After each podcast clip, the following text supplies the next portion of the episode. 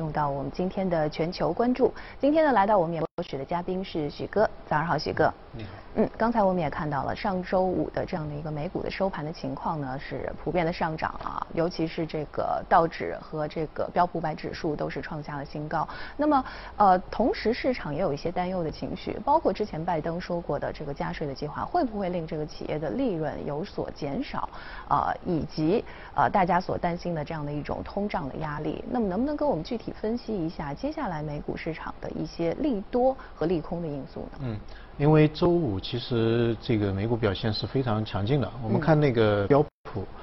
呃，因为它是四月一号是突破四千点，四千点其实突破已经是蛮不容易的。嗯。这非常大的一个关口，然后用了五个交易日，基本上已经现在周五收盘是四千一百二十八点吧，就把四千一百点都都上破了，而且创了一个历史记录，包括道指也是这样。嗯，我们看美国股票市场三个股指都是。呃，非常强劲，但是这背后有一点诡异的一个迹象。第一个就是，我们看到周五的这个美股交易量，也就是成交的交交易量，是创了六个月的以来的一个新低，也就是这个市场当中，呃，参与者越来越少了。嗯哼。啊，你看那么好的一个繁荣的迹象，往往上走的一个牛市，但是愿意进入市场当中交易的人啊越来越少。另外一个周五呃有一个新闻就是。有一些期权的交易员大笔的进入市场去看空未来三个月的美股的一个走势，嗯哼，啊，压住它会出现一个呃比较大幅度的一个一个一个下跌，嗯哼，也就是说到了这个目前这个时点，呃，市场的多空的这个博弈啊已经到了一个白热化了，嗯，尽管股指往上走，但有的人就不愿意交易，另外一个人呢就是可能会认为可能在未来的一个季度美股出现比较大的一个下滑。其实这两股力量，我们去看，其实都有非常足够的理由去做多或者做空，看多或者看空。那么在看多那一方，我们之前的节目当中分析的比较多，因为确实有非常强劲的理由去呃看多未来的一个美股的表现。包括第一个就是我们看到它的这个疫苗，啊疫苗现在这个进行的非常顺畅，嗯，啊大概每一天两百万的一个。接种的数量，这个是远远超过当时拜登呃认为一百四十万是一个目标的一个极致的一个水平，啊，这个这个量非常大，而且现在美国的这个疫苗的这个进展的水平是远远高于其他的呃这些西方的工业国的其他工业国的，啊，它现在是每百人的接种的数是呃这个比例的话是大概超过欧欧盟的呃三点一倍，也就三倍多，啊，所以你看欧洲。这个疫苗的情况，一个疫情比较严重，第二个疫苗接种的时候有很多问题啊，血栓啊，或者说是引发其他的潜在的一个这个疾病啊等等，但美国好像没有，嗯，美国就一直非常顺利，就是而且非常快速的在进行，所以这个方面呢，也是让民众有比较大的信心去去消费啊等等。另外一个，我们去看到，呃，拜登上台之后，今年他的整个大的这个大规模的政策或者刺激的计划。层出不穷，是吧？二月六号的时候通过了一点九万亿，之前市场的预计大概只有九千九千亿美金的一个刺激，结果一点九万亿就就就就到市场了，而且现在很多民众已经开始拿着他他的那个一千四百美金的现金支票开始去消费了，非常快，这个速度间隔非常短。嗯。那么上周我们看到他的那个二点二五万亿的基建啊计划也是马上出台，可能到五月份有一个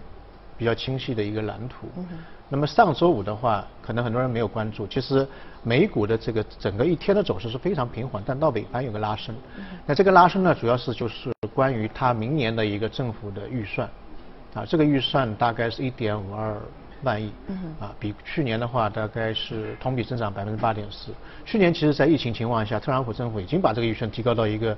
史无前例的一个高度呢。今年的话，你看疫情其实在慢慢的缓解下去，但它预算还是高了。很多，嗯，啊，而且这一块的资金主要是增量的资金，主要是投向于民生的，比如说，啊，这个青少年的一个教育啊，嗯，啊，另外一个就是老年人的医疗啊，嗯。这两块东西大部分都是消耗性的，就是去政府去采购啊，是做做事情的，嗯。所以对于一些上市企业未来的盈利呢，预期呢会有一个利好的影响，因为政府买东西多了嘛，嗯，所以这个企业的未来的盈利可能会啊往往上走，嗯，所以呃。从政府政策方面来看，这些政策可能会对未来的美国的整个经济的发展会有一个比较大的利好。嗯，我们刚才说到了这个疫苗的推进非常顺畅，然后包括消费呢也是越来越繁荣，然后加上的这个政府预算的公布啊，可能是这个接下来影响美股的一些利多的因素。那么接下来有没有一些风险呢？啊，风险当当然会有，风险就是我们刚才或者您刚才提到的那个，第一个呢就是美现在美国的这个呃整个估值。确实变高，我们看它的 P/E 值大概是在四十五左右。嗯。过去的几十年当中，它平均 P/E 值在二十到二十五左右，所以它的 P/E 在最近几年当中的这个上升的速度，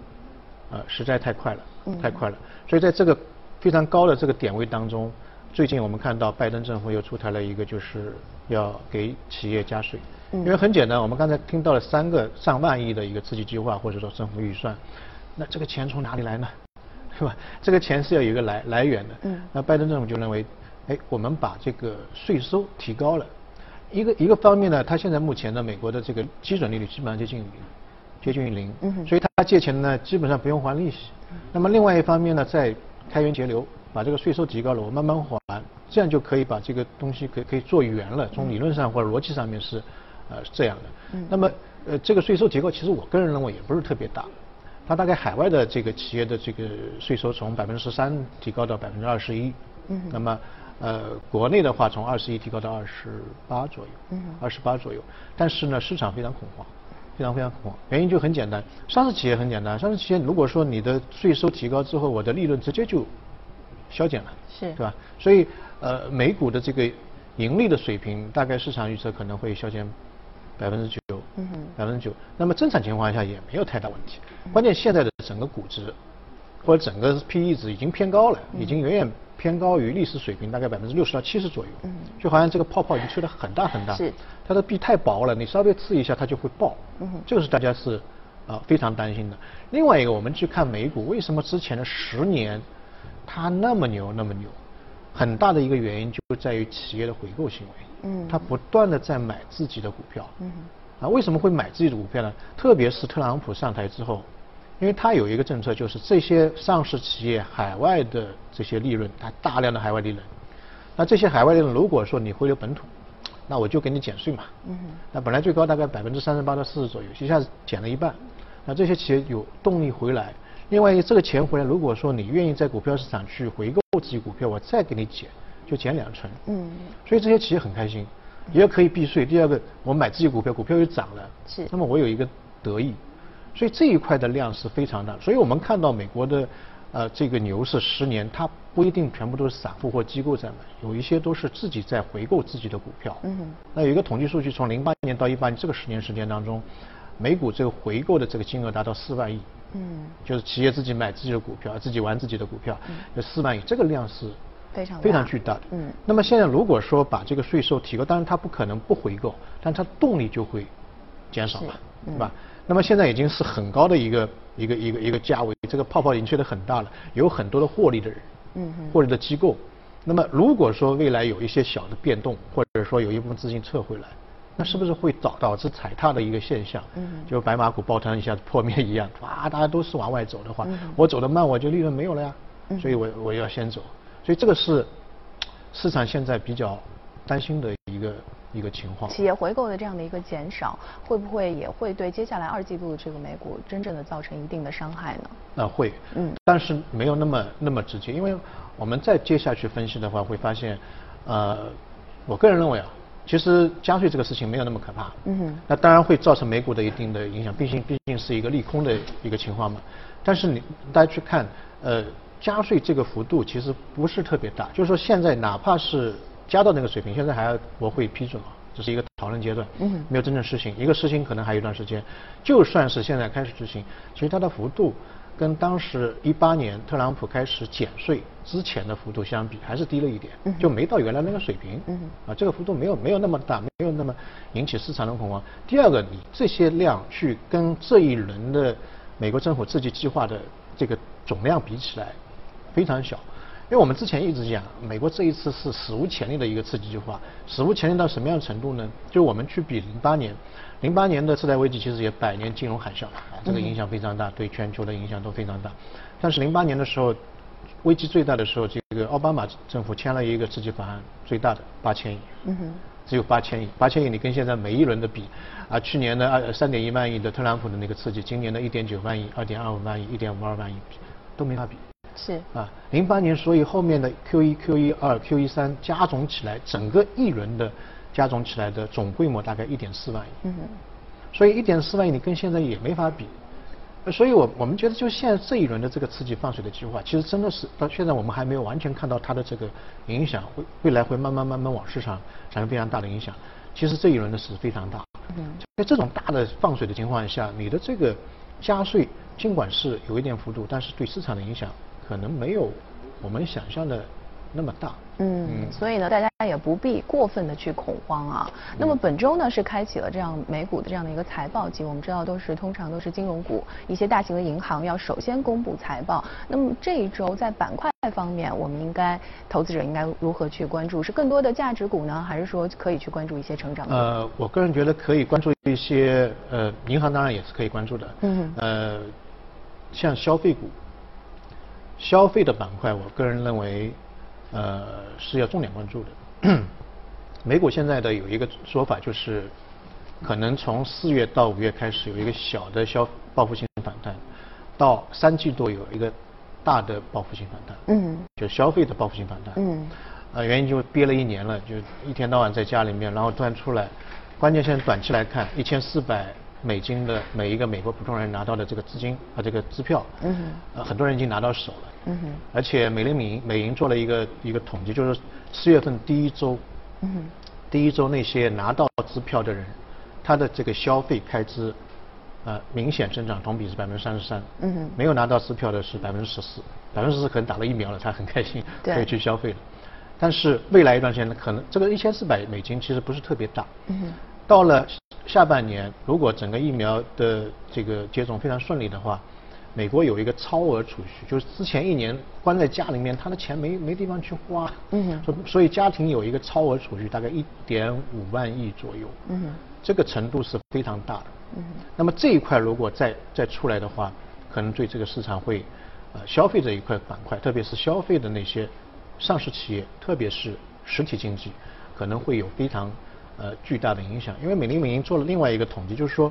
呃，在四月份，他看到的，当人们去消费的时候，反而网上消费开始出现一个下下行的一个趋势。这线下实体店很奇怪，出现了一个非常大的一个。之前在网上消费太多了，现在想要享受一下喜欢到外面去，嗯可能是玩玩啊，看看电影啊，吃个饭啊，所以这一块。可能这个消费向全体的消费蔓延，之前消费可能是网上，嗯，啊，像 Facebook 啊，或者说这些网络的消费，但未来可能是全面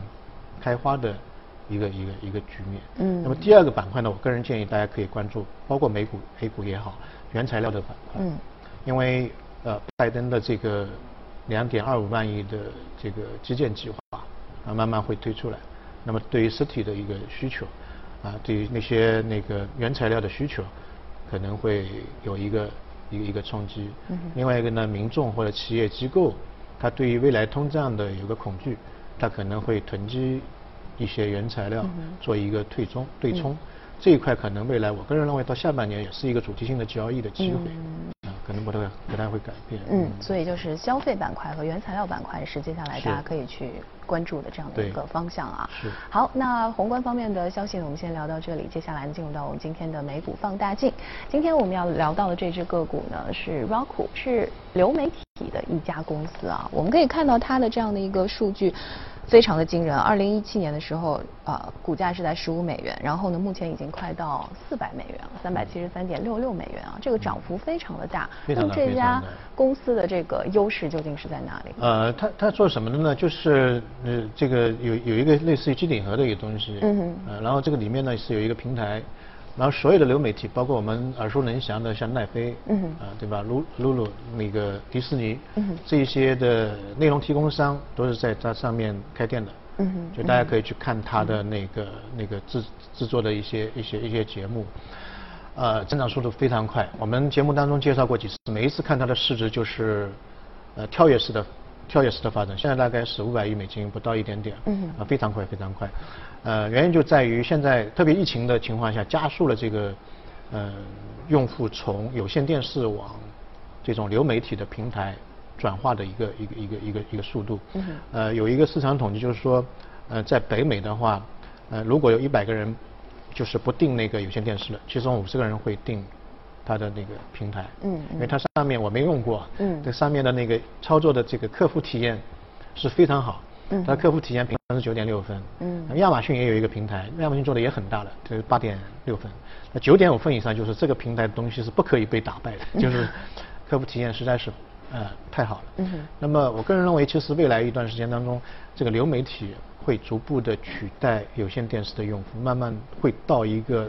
临界点。这个临界点可能会爆发另外一个流媒体的一个发展，就到了有线电视它可能用户太少了，它运营下去成本已经超过了收益。嗯这个时候它这个平台可能就不存在了。嗯就就这个平台上面的所有用户会一下子就。出来成为流媒体的呃一个一个忠实的呃客户，嗯，所以这一块我们去看它每一年的这个营收的增长，